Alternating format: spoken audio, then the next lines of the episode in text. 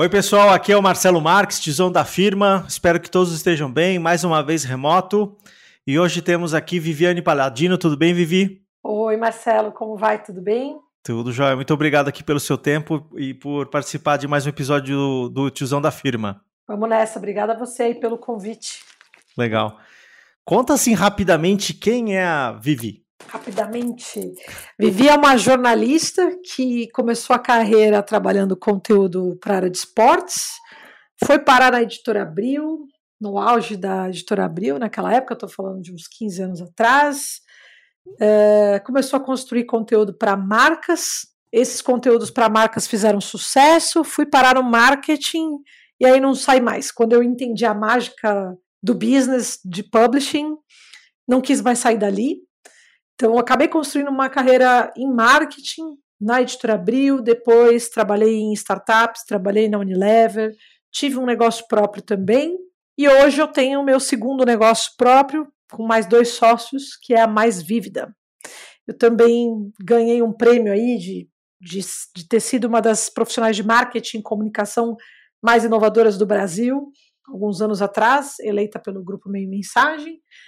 Então, eu sou uma pessoa que gosta de questionar e romper com o status quo. Legal, muito é bom. O que aconteceu com o curso de arquitetura? essa, essa não foi combinada, hein? Não foi combinada. Eu sou uma pessoa muito intensa, né? Que se empolga muito com as coisas. Eu tinha muita dúvida do que fazer Uhum. E eu sempre fui muito encantada pela estética das coisas, né? E, eh, uhum. Até hoje eu tenho isso, assim. E eu amava casas bonitas, lugares onde eu olhava para uma arquitetura e via que tinha mais do que só concreto ali. Tinha um ambiente de fato acolhedor, né? Porque a arquitetura vai muito além do que você constrói, é o que você cria dentro daquele ambiente que você constrói. E eu fui parar no Mackenzie, me dei super mal. no terceiro no terceiro ou quarto semestre, eu pedi para trancar. Era uma experiência bem frustrante, porque eu não sou uma pessoa muito é, de artes manuais, sabe? Uhum. E eu não sei como é são os cursos de arquitetura hoje em dia, mas naquela época a gente fazia muita maquete, né? E eu parava a madrugada fazendo maquete, Marcelo, e, e passando mal, me descabelando, assim. Hum. E meu irmão ficava só me olhando. Depois meu irmão virou arquiteto. Ele conseguiu fazer o que eu consegui. meu irmão tem três anos a menos que eu. Ele falou: gostei desse negócio aqui. Ele me ajudou algumas vezes também. É, aí eu, eu, chegava no dia seguinte com a minha maquete assim na mão, caindo aos pedaços. Sabe? Eu tinha passado a madrugada inteira fazendo e o pessoal vinha com aquelas treliças de madeira, umas coisas imensas. Pessoal que entra em arquitetura no Mackenzie já vem de desenho técnico, eles tinham outro nível. Eu sofri muito, assim. Eu falei, não, acho que esse negócio aqui não é para mim, né? Mas foi legal, porque quando eu fui trabalhar com edição de revista, de site, a edição de conteúdo, a estética ela era muito importante, né? Hoje acho que é menos, mas antes ela era muito importante. Então eu acabei adotando muito do que eu aprendi na arquitetura para exibir páginas bonitas dos conteúdos que eu trabalhava. Muito interessante isso. Né? Legal. E, e escuta, no curso de arquitetura, é, te ajudou na, no lance de design thinking? Hum, eu acho que só na curiosidade. Tá. Eu, eu. Boa essa pergunta que você fez. Eu nunca tinha parado para pensar nisso. Eu acho que eu fiquei muito curiosa pelo design thinking uh, por causa da arquitetura. Mas quando eu fui entender o que era, eu eu olhei e falei, hum, tá bom, tem a ver, pero não mucho. Uh, e o design thinking me encantou muito mais, né? Eu fiz uma das primeiras, na verdade, eu fiz a primeira turma de design thinking do Brasil, quando o curso. É mesmo? A, a, aquela escola uh, da Design Ecos, não sei se já ouviu falar. Sim, Ecos Design, eu fiz o curso lá também. Mas o meu foi. Também? Quando foi? Em 2018 ou 2017? Não lembro quando eu fiz.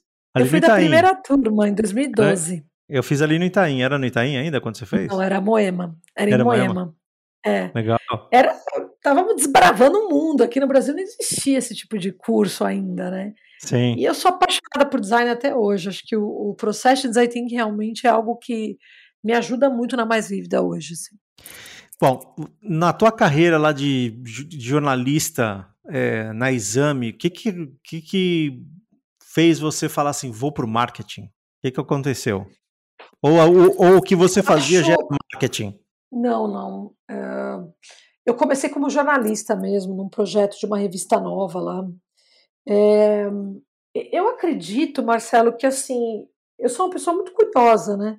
Quando eu, quando eu entendi que o marketing e a publicidade era o que fazia aquele negócio viver, e eu estava reclusa no, no escrever o texto, editar o texto, publicar, porque a separação de igreja e Estado na Abril era muito forte, né? A gente chama de separação igreja e Estado, é quando você tem área de conteúdo e área comercial, uma coisa não conversava com a outra, né? Tá. Então eu estava ali na redação fazendo, ah, que linda essa revista, era um mundo maravilhoso, né? Alice no País das Maravilhas, ali e tal não tinha a menor ideia de como a gente ganhava dinheiro com aquele negócio, né?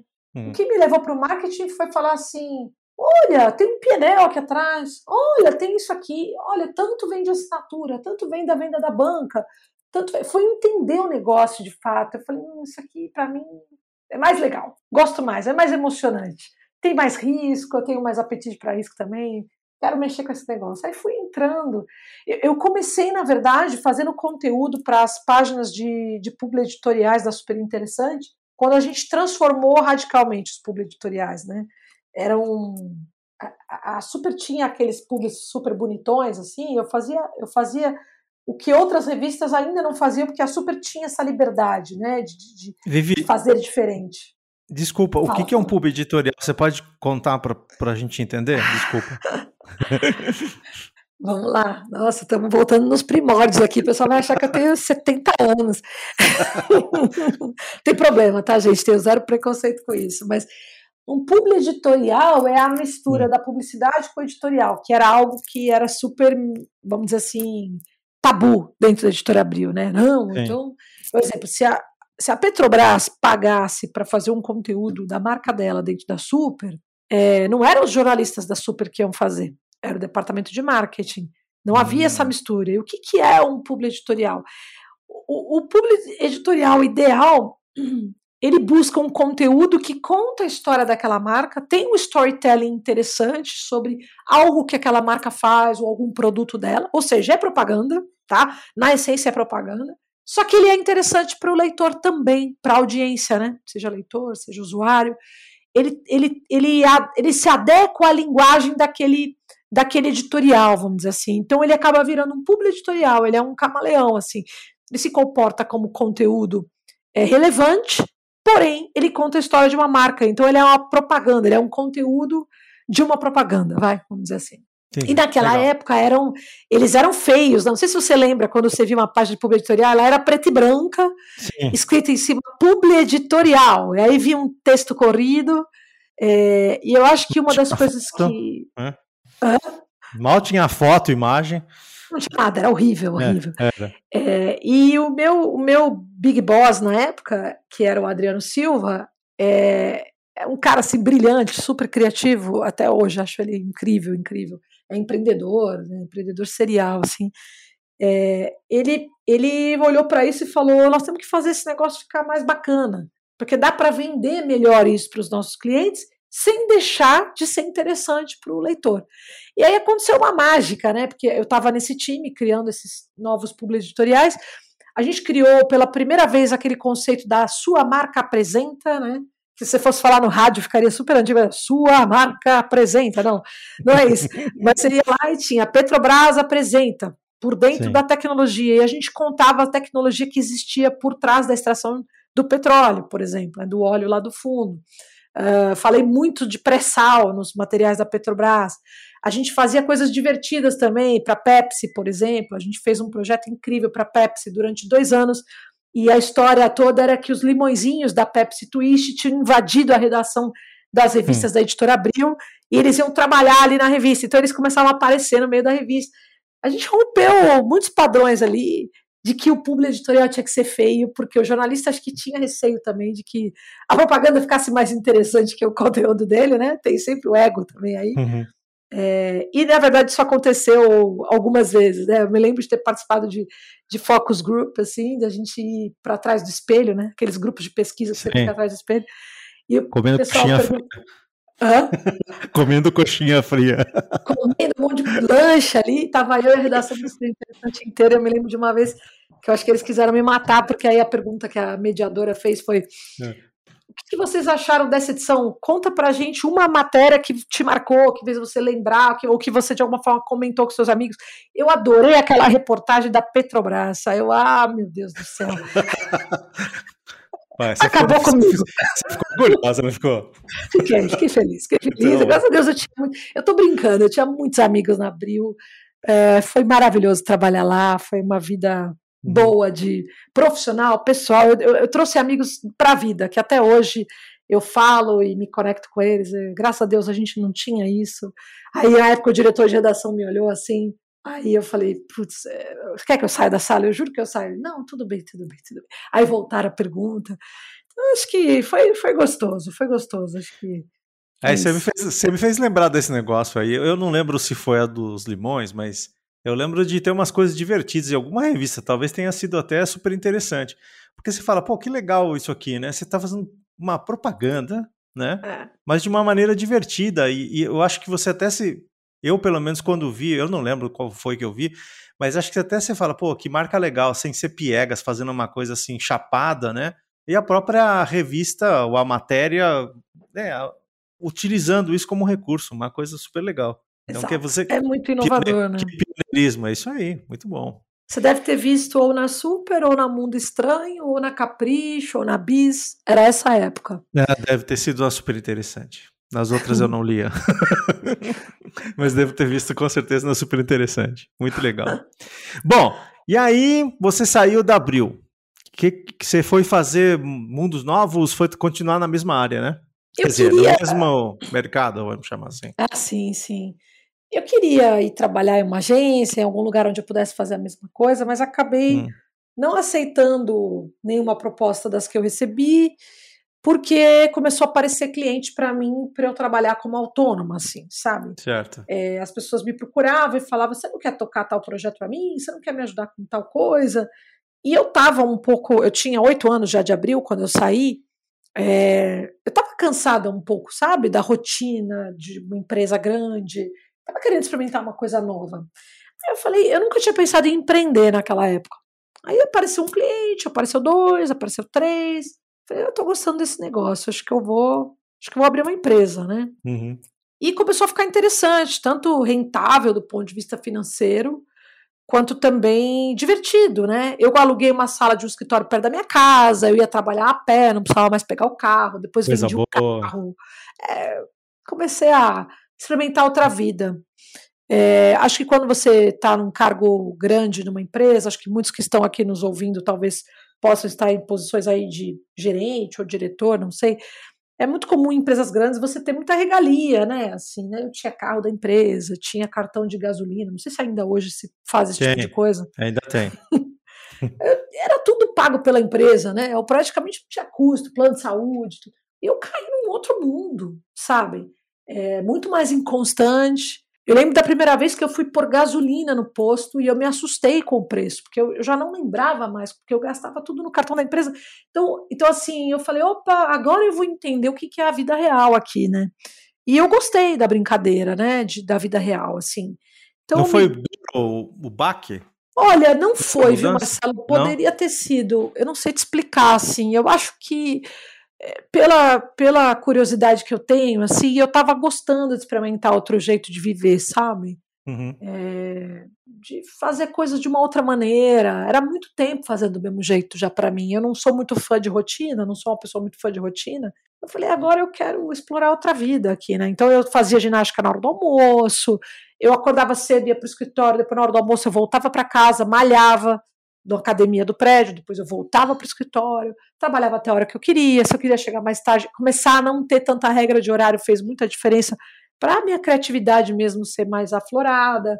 É, então, não sei, assim, eu por um tempo achei aquilo genial, sabe? Eu tive um sócio também que era, era egresso de, de agência de propaganda, super criativo, então a gente começou a fazer uma carteira de, interess, de interessante de clientes, assim. Eu não cheguei a sentir esse baque, assim, sabe? Eu estava muito feliz com a condição nova mesmo. Não sei te explicar porquê, mas eu. E eu acho que às vezes a gente tem que encarar o desconhecido para provar realmente desse gostinho, né? De, de. A gente tem muito medo, né? De mudança. Eu tenho também, sabe? Sim. E eu saí numa reestruturação, né? Eu não, não, não fui eu, eu, eu já havia pedido demissão uma vez, na verdade, porque eu queria realmente sair, já estava um pouquinho cansada da mesma coisa, assim, né? Mas uh, eu acabei sendo desligada no processo de reestruturação.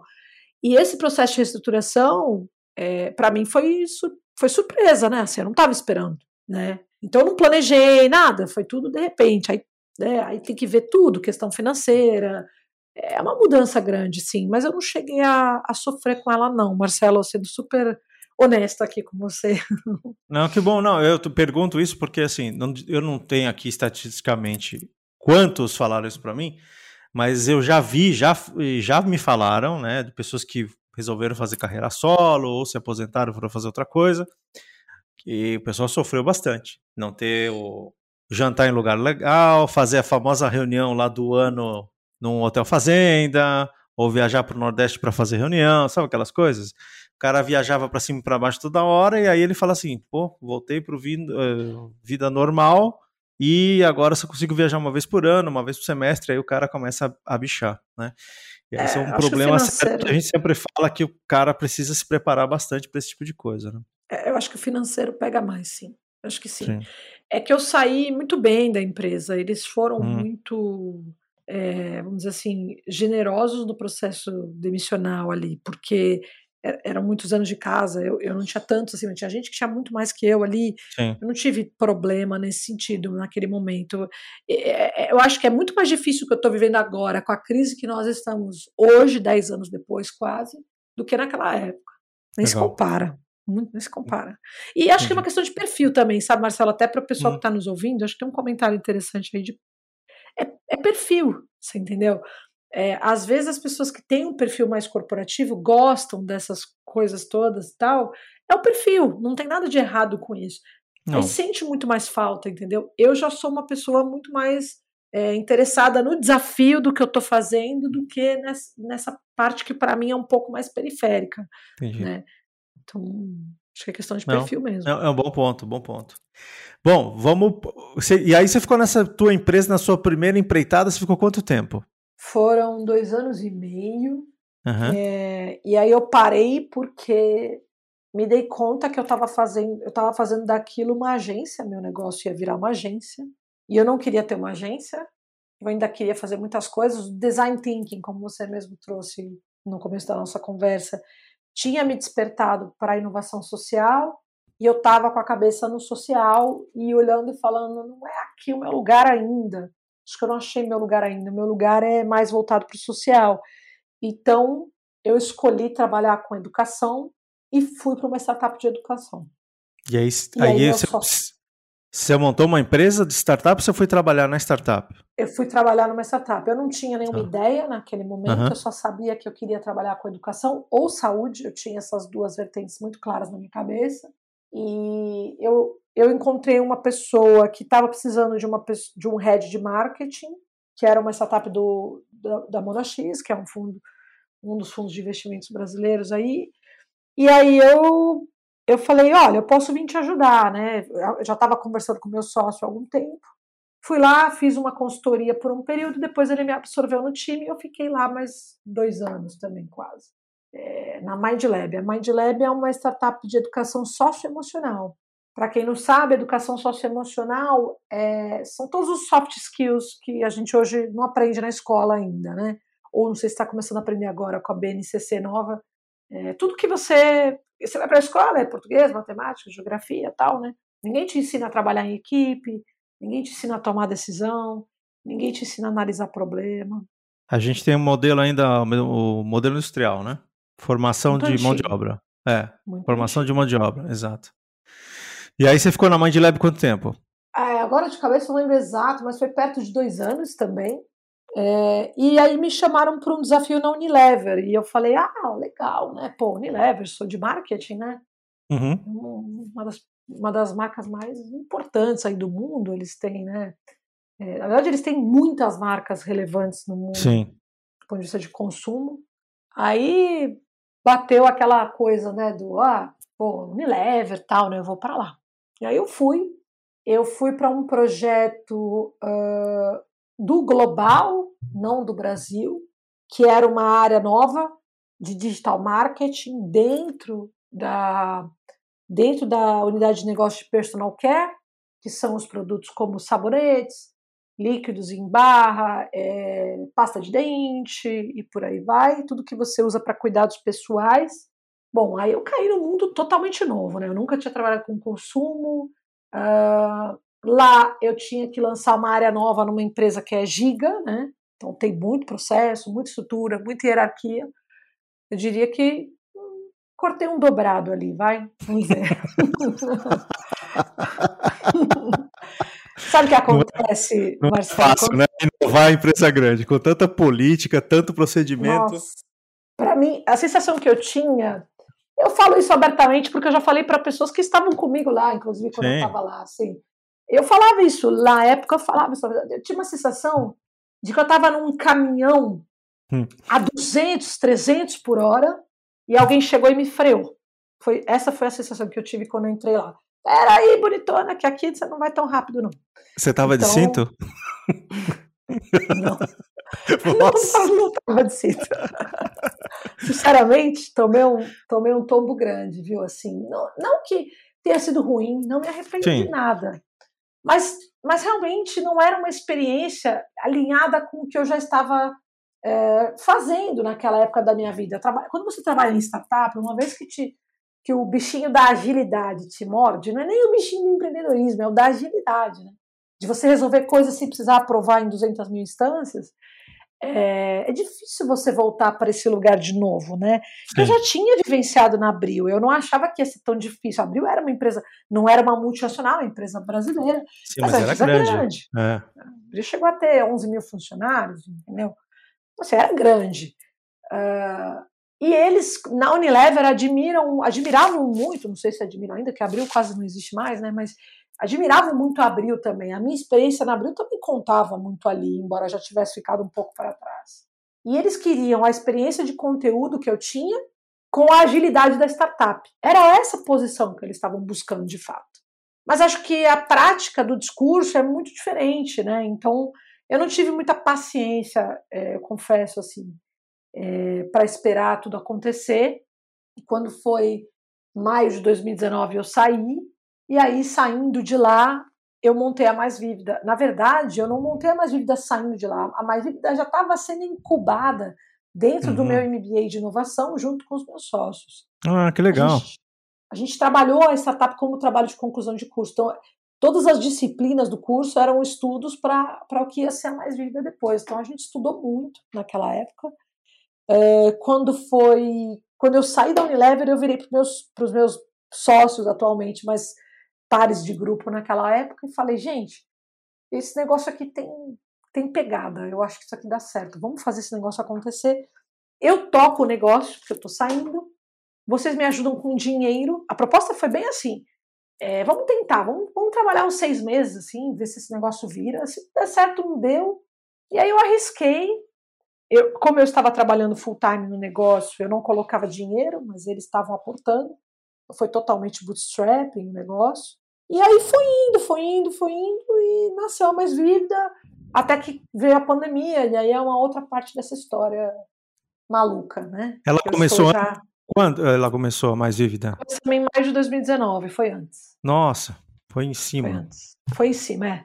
Eu tinha menos de um ano de operação, nós tínhamos acho que oito ou nove meses de operação quando a pandemia estourou. Estava começando a crescer. Estava indo super bem, mas tivemos que mudar tudo. E aí me conta, esse curso que você fez é o MBA da, da FIAP, né? É, sim. sim. Tem uns amigos que fizeram também, falam que é bem legal ah, o curso, eu tenho muitas quem, ideias quem? lá. Um deles é o Roberto Benedito, não sei se é da época que você fez por lá.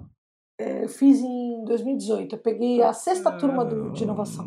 Não sei se foi, foi por essa época aí. Bom, mas enfim, é, é, ele sempre me falou muito de, desse, desse curso e teve um outro colega também que, que falou bastante bem desse curso. Mas por que, que vocês tiveram essa ideia? É, foi alguma dor, né? Porque o pessoal fala assim, não, quando vou montar uma empresa ou uma startup é porque eu tenho uma dor. Antigamente você falava porque queria ganhar dinheiro. Eu tive uma empresa também lá atrás, né? Mas eu, eu era não deu certo. Eu era muito novo, não tinha experiência e as coisas não eram tão fáceis porque era numa época ainda que não tinha internet. Então você precisava usar pá e enxada, mas enfim. Aqui não vem ao caso porque a gente está falando da tua história. Mas qual, qual foi o motivador aí para vocês montarem a Mais Vívida? Além do curso de MBA. É... Foram, tinha que fazer eu... um trabalho de conclusão. É, sim, tinha que fazer um trabalho. É... Olha, é engraçado, todo mundo pergunta isso pra gente e é legal porque não tem, eu acho que não tem uma única resposta. Eu vou falar algumas coisas aqui, porque a gente teve alguns momentos eureka, assim, da ideia, mas eu acho que teve várias, várias coisas do repertório dos sócios que foi, foram se juntando para a gente chegar onde a gente chegou, tá? É, bom, primeiro, antes de mais nada, a minha relação com a minha avó materna, né? A minha avó materna, ela tem hoje 93 anos, ela é uma, uma idosa com Alzheimer, acamada, mas quando eu estava saindo da Abril, prestes a montar meu negócio, ela estava muito bem, e ela começou a ter os primeiros sinais do, do, do Alzheimer, de precisar é, se afastar de coisas da vida rotineira dela. E foi muito difícil para mim acompanhar esse processo dela de perto. Como eu tinha horários mais flexíveis, estava com um negócio próprio ali, estava começando, eu ia durante a semana visitá-la, ia no meio da tarde. E eu, por estar presente no meio de uma tarde, de uma quinta-feira na casa dela, eu via como era a vida dela naquele momento que geralmente os filhos não veem, porque é a famosa geração sanduíche. A gente está trabalhando enlouquecido, os pais estão envelhecendo, a gente só consegue encontrar de final de semana, e os netos que, deles, que são os nossos filhos, vamos dizer assim, né? multiplicando e, e, e, dando também trabalho na outra ponta, só que a mulher que antes ficava em casa como dona de casa, hoje ela trabalha.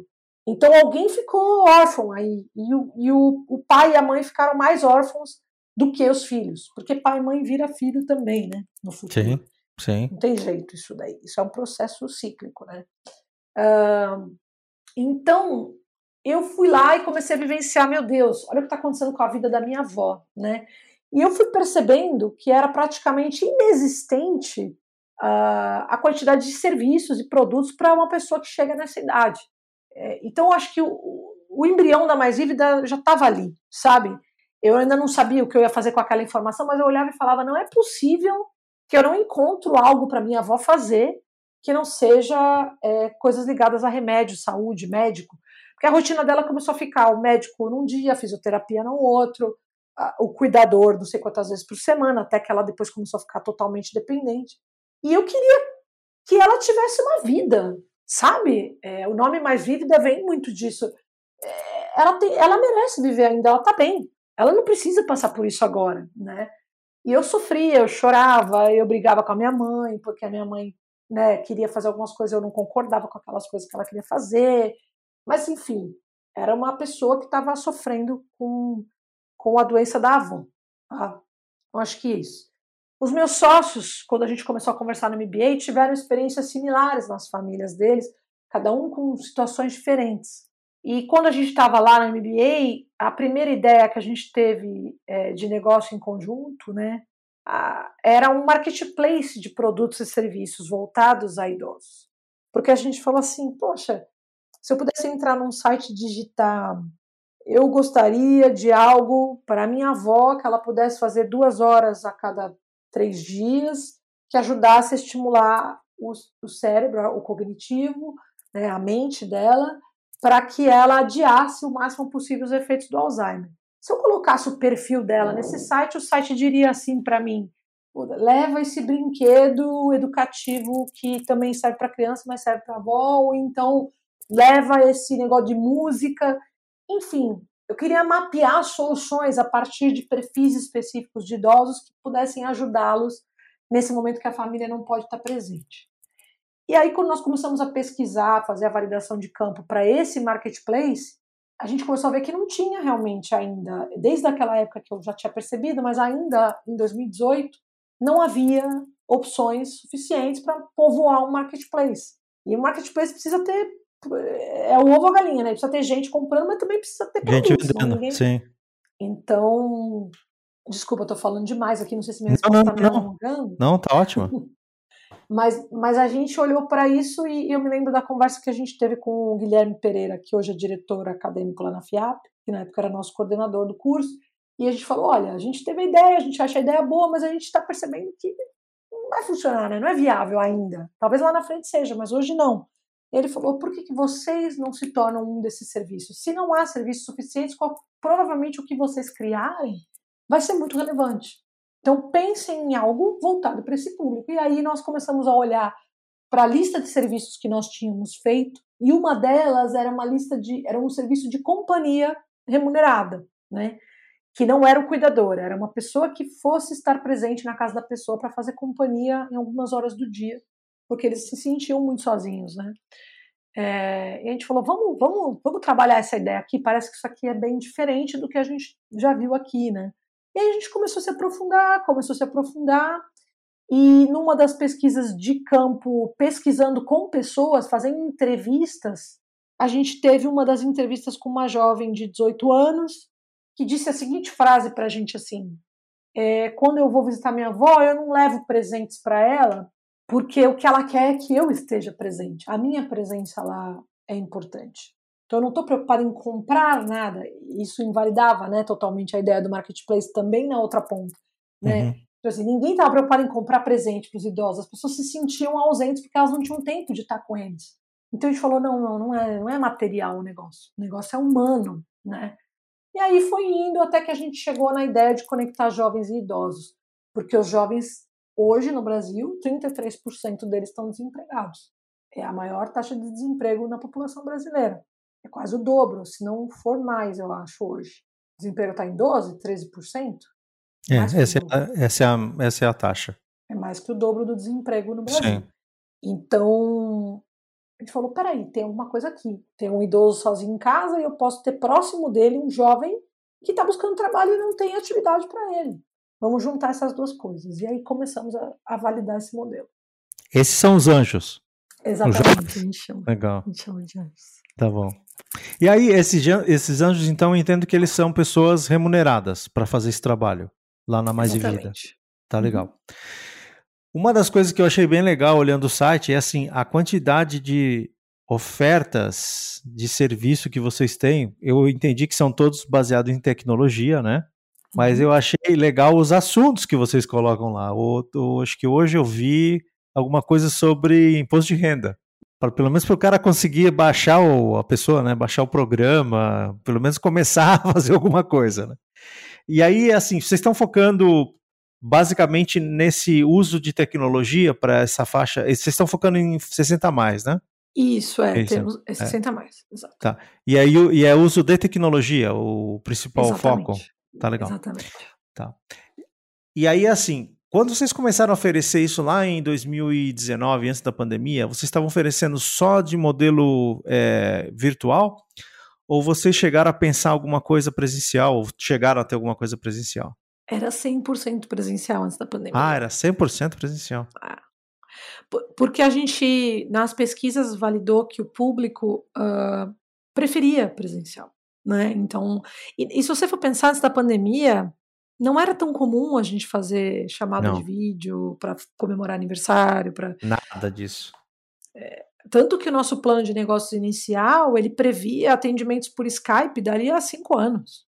Não era dali a dois anos, né? Entendi. Cinco anos ou mais. A gente falava em Skype naquela época, porque realmente era o mais usado, né? Uhum. É, para pessoas físicas. Então, era tudo presencial, Marcelo. Uh, a gente partiu do, de um princípio da gerontologia que a gente chama de aging in place, uhum. né? Que é a pessoa que, que, que ele fala sobre os benefícios da pessoa envelhecer em casa ao invés de um, uma casa de repouso, que a gente chama tecnicamente de instituição de longa permanência, uhum. ou de se mudar para morar com os filhos, da importância da pessoa vivenciar o processo do envelhecimento na casa dela. A gente olhando para alguns exercícios de, de future thinking que a gente fez no MBA, a gente falou, vamos seguir nessa linha aqui, que é a linha que a gente acredita, né? Que tem mais benefício socioemocional para o idoso. Então a gente começou com visitas de jovens a idosos, a gente tinha outros serviços que não só a tecnologia, mas a tecnologia acabou sendo mais requisitado desde antes da pandemia, né? Já era mais requisitado. E a gente decidiu uh, focar em tecnologia quando a pandemia entrou, porque a gente falou, opa, já é o mais vendido e a demanda vai ficar ainda maior, né? Uhum. É, então era tudo presencial e a gente teve que mudar. Né? É, quando, quando começou o isolamento aqui em São Paulo, né, e depois todos os outros estados e tal, eu me lembro exatamente uh, do dia que a gente leu que isso poderia acontecer numa notícia, e a gente se reuniu numa, num dia de final de semana, era um sábado ou um domingo antes do isolamento ser decretado, e eu falei para os meus sócios, eu falei, gente, acabou, a gente não vai conseguir atender as pessoas. E a gente não sabe quanto tempo isso vai durar. A gente espera que. E naquela época a gente achava que era pouco, né? A gente, a gente espera que seja quatro, cinco meses, nós vamos ter que sobreviver, né? Sim. Mas assim, não vai dar para fazer o que a gente estava fazendo. Vamos interromper, já vamos comunicar aos clientes, porque é a segurança deles que está em jogo, né? É a saúde deles. A gente nem pensava na nossa naquela época, porque no começo só se falava do idoso, né, na pandemia. Ah, porque o idoso é vulnerável, tá? Depois a gente viu que tudo bem, é vulnerável porque pode vir a ter mais doenças porque está um pouco mais de idade, mas assim, todo mundo estava sujeito a pegar o Covid e morrer de é, Covid. Né? Exato. É, então, era presencial. Entendi. Era 100% presencial. Tá. E aí, os cursos têm o mesmo valor ou depende, ou é, cada um tem uma duração, depende da duração? Como que é, como que é o, o valor que as pessoas investem aí no, no, no serviço da Mais Vívida? É uma, hoje é uma mensalidade padrão, tá. de R$ 149,90 para a pessoa fazer uma aula por semana no, no digital, nas aulas digitais, que hoje são 90% dos nossos alunos fazem online as aulas ou ela paga, a pessoa paga uma mensalidade para receber o anjo na casa dela, que também temos. Tá? Ah, que legal. Que, que aí é um pouco mais caro, né? Porque a pessoa vai se deslocar até lá e tudo mais.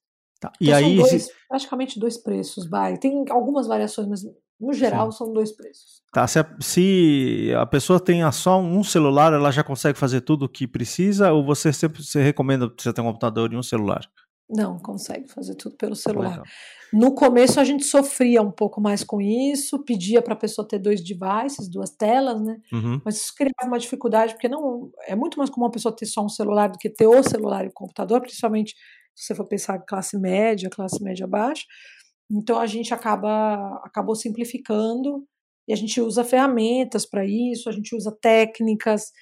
Uh, o primeiro encontro ele é mais cuidadoso para a pessoa se acostumar com a ferramenta, tem um trabalho de pegar pela mão, né, de fato, fazer junto. Mas eu estou surpresa com a mudança que teve o perfil de, de alunos que a gente tem hoje do que era antes da pandemia.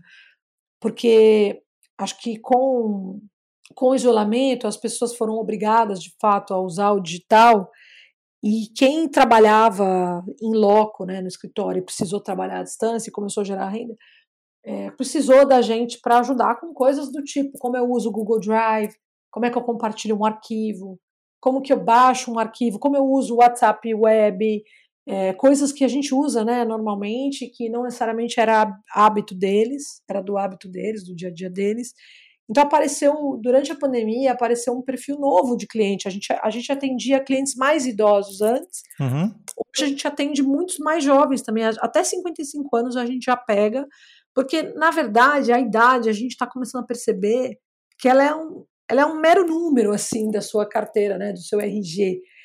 No fundo, você está lidando com pessoas não digitalizadas, vamos dizer assim, se eu, se eu posso dizer assim em português, vai é, não importa tanto a idade, são pessoas que não nasceram na era digital e que têm um pouco um pouco um ritmo, vamos dizer assim, diferente de, de, de, de, de assimilar né, esse conteúdo, por não ter nascido com isso, à exceção de profissionais como você, né, que trabalharam com tecnologia a vida toda. É diferente. Sim. Né?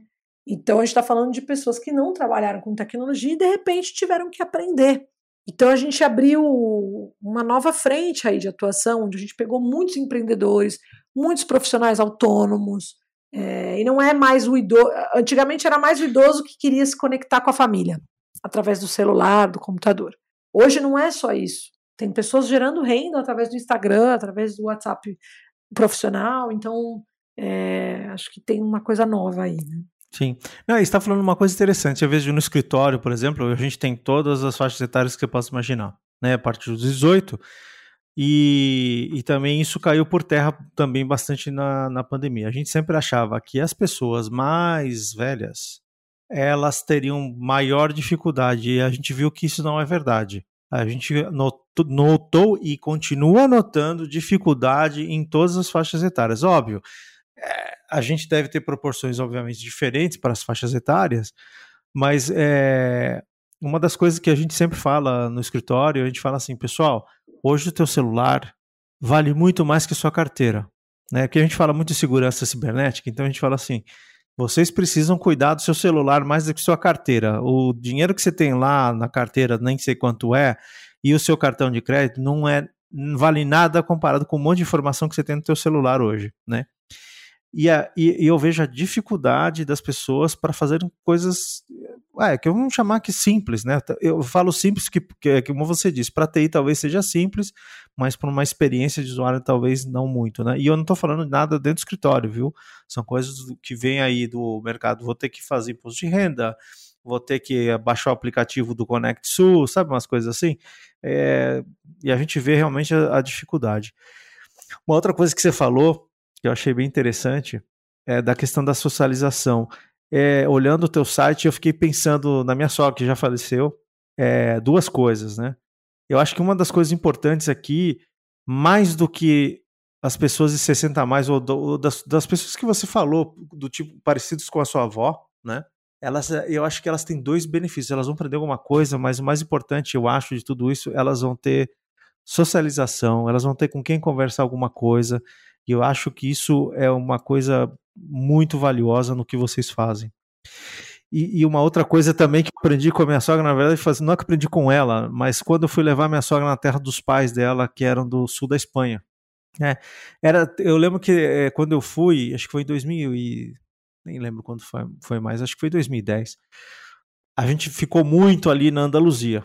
E aí tava muito naquela coisa de falar da dieta do Mediterrâneo, né? A dieta do Mediterrâneo é super saudável. As pessoas que vivem no Mediterrâneo vivem mais porque comem nozes, é, consomem bastante azeite, peixe.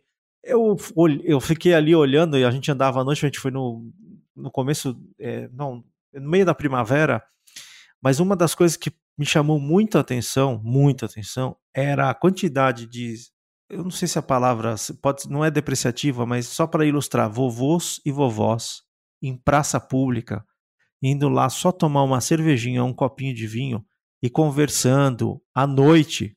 Já era tarde, era bem tarde. E eles estavam socializando. E eu falei assim, gente, eles não estão fazendo absolutamente nada é, de diferente, mas estão socializando. Eu falei assim, será que realmente é a dieta ou é a socialização vai longa que essas pessoas têm é que realmente vão ajudando eles a viverem mais?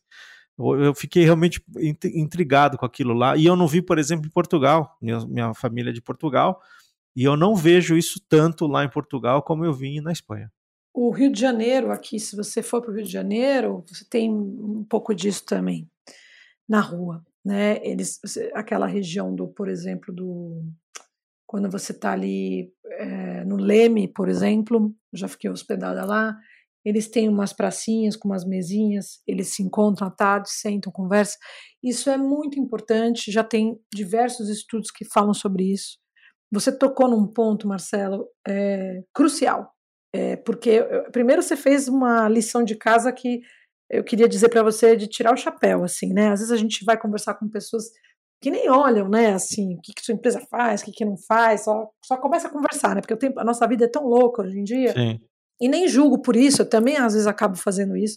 Eu fiquei muito feliz com a forma como você está trazendo suas perguntas e o conteúdo, porque você está tocando em pontos todos cruciais assim da trajetória da Mais Vívida e você trouxe agora uma coisa que é um diferencial nosso mesmo, assim, né? A gente não é uma escola de tecnologia e ponto, né? O que a gente agrega é que quando essa pessoa começa a ter encontro com esse jovem toda semana, você muda a vida dela de alguma maneira.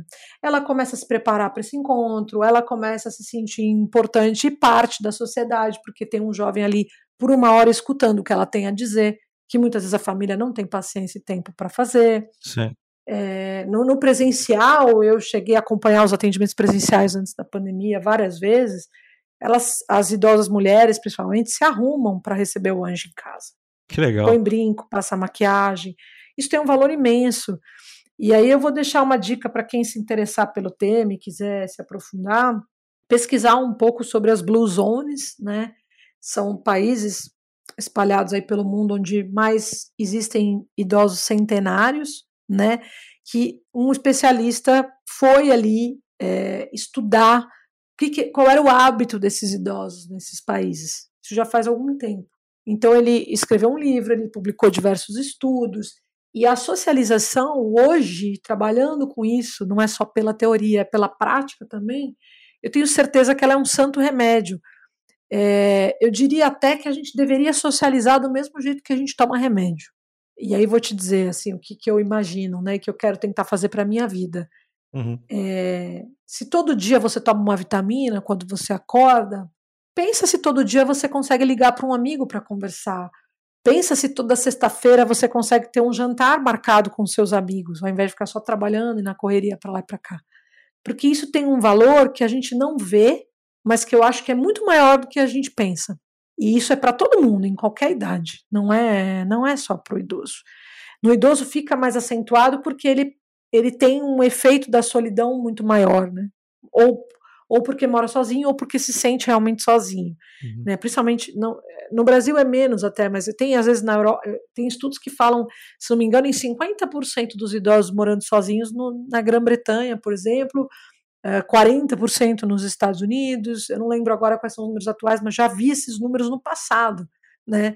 Então, tudo isso para mostrar que existe um potencial imenso no nosso sangue latino de se conectar com pessoas. E a gente precisa usar isso em nosso favor, em favor da nossa saúde e do nosso envelhecimento saudável. E a gente teve uma amostra agora, né? Com, com, com a quarentena de Covid, né? Você vê como bastante gente. Bom, todo mundo sentiu, mas alguns sentiram muito mais do que outros o isolamento, né? E a gente viu que não é uma coisa legal. Mesmo tendo ferramentas de tecnologia, a gente sentiu bastante não ter convívio social, físico, enfim. Mas isso que você falou é verdade. Acho que às vezes não precisa nem ser físico, um simples telefonema, né? Às vezes até uma mensagem de WhatsApp, tá valendo, né? Mas eu acho que um telefonema é até mais legal porque a interação realmente aumenta. Bom, é, só para a gente terminar, duas coisas que eu queria falar que também achei super legal no site. Uma do clube de benefícios, que eu queria que você comentasse rapidinho. E a outra uhum. coisa que eu achei muito legal é que vocês oferecem consultoria para as empresas que queiram é, melhorar, digamos assim, a experiência com o público 60 mais. Você quer falar Perfeito. disso também, Vivi? Achei super legal isso. Obrigada por trazer essa oportunidade. A gente vem atuando B2B há cerca de um ano, é mais recente, mas isso, essa demanda surgiu durante a pandemia as empresas começaram a nos procurar, a gente não visualizava essa oportunidade, veio do mercado a necessidade. Hoje a gente tem como cliente é, da Noni Nutrícia, a Sky, num projeto piloto ainda, mas é uma parceria que a gente vem fazendo com eles de entender uh, como o público deles, os assinantes deles, usam os canais digitais de atendimento deles. Uh, e a gente eu tenho mais um que eu não vou poder falar ainda, porque hum. não está assinado o contrato, mas em breve já vou poder contar. Dizem que não pode, então não pode. Eu sou meio é acabo falando às vezes, mas não vou falar não. Uh, a gente já fez aulas para o SESC também. O SESC tem um grupo de, de atividades para os 60 mais. A gente já fez as aulas de tecnologia para a audiência deles no online, para o SESC Sorocaba e Piracicaba.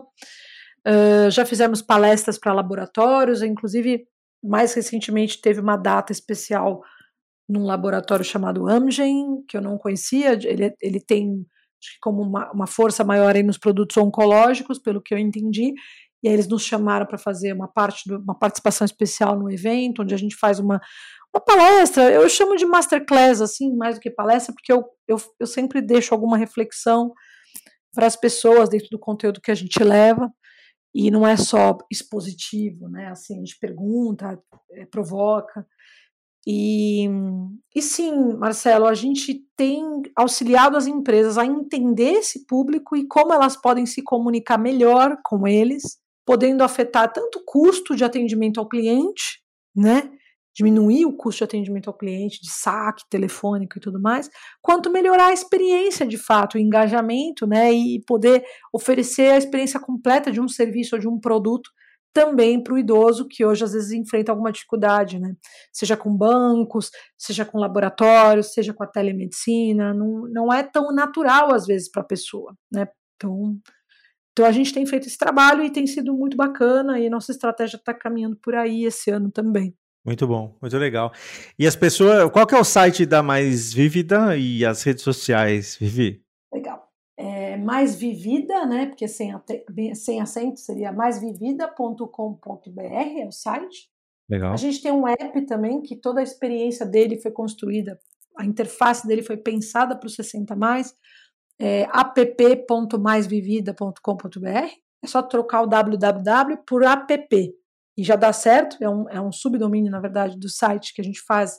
Ele está todo, é para você que é de tecnologia, ele é um web app, na verdade, ele é praticamente Legal. um site, mas Muito ele bom. se comporta como app. E as redes sociais, o mais, a mais atualizada, assim, que a gente sempre está atualizando é o Instagram, uhum. que é arroba mais underline vivida. A gente tem um underlinezinho aí no meio.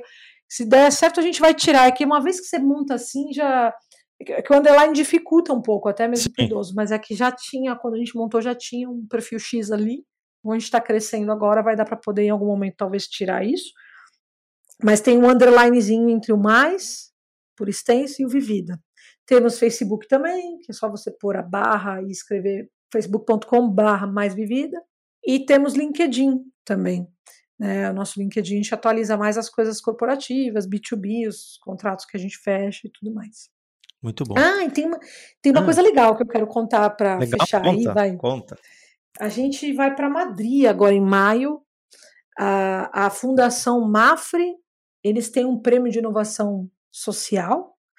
E esse prêmio, a gente fez a inscrição e de todas as startups ou negócios, projetos brasileiros voltados à economia sênior que foram inscritos, nós fomos os selecionados, os selecionados, né? Nossa empresa foi selecionada para viajar para Madrid para competir na grande final com as empresas do, do restante do mundo. Assim. Nossa, que legal! Então, foi um super reconhecimento para nós. Bom, parabéns para vocês, muito legal. Isso é um reconhecimento Obrigada. ótimo e em um prazo curto, muito bom. É, Vivi, muito legal a conversa. Nossa, foi muito legal a troca de experiência. Aprendi bastante coisa hoje aqui com esse público. É, 60 a mais e com a tua, tua experiência, tua empresa, né? Muito legal, muito obrigado e espero que a gente consiga gravar um outro episódio mais para frente. Combinado, conta comigo. Vamos fazer em estúdio a próxima, hein? Legal. Aí a gente consegue se organizar com antecedência para eu estar com você em algum lugar bacana. Eu gosto da ideia da, da gravação no estúdio presencial, mas a gente parece que depois da pandemia a vida ficou com menos intervalos entre as reuniões, né? Então fica meio maluco assim. É verdade. então, beijão. Obrigada, Marcelo, por, pela oportunidade. Obrigada a todos que estão aqui escutando. Estou à disposição. Você ouviu mais um episódio do Tiozão da Firma. Se você me escutou até agora, me siga nas redes sociais. Todas as redes sociais são Tiozão da Firma. O site é www.tiozãodafirma.com.br. LinkedIn pode procurar também Tiozão da Firma ou Marcelo Marques. E se você gostou desse episódio, está ouvindo no Spotify, no Apple Podcasts, marca lá as estrelinhas que eu vou adorar. E se você colocar os comentários e dando os feedbacks, melhor ainda. E se você topar, tem também um grupo de WhatsApp do Tiozão da Firma, conhecido carinhosamente como Orkut do Tiozão. Você também pode participar lá da, do nosso grupo de bate-papo. Valeu, um abraço!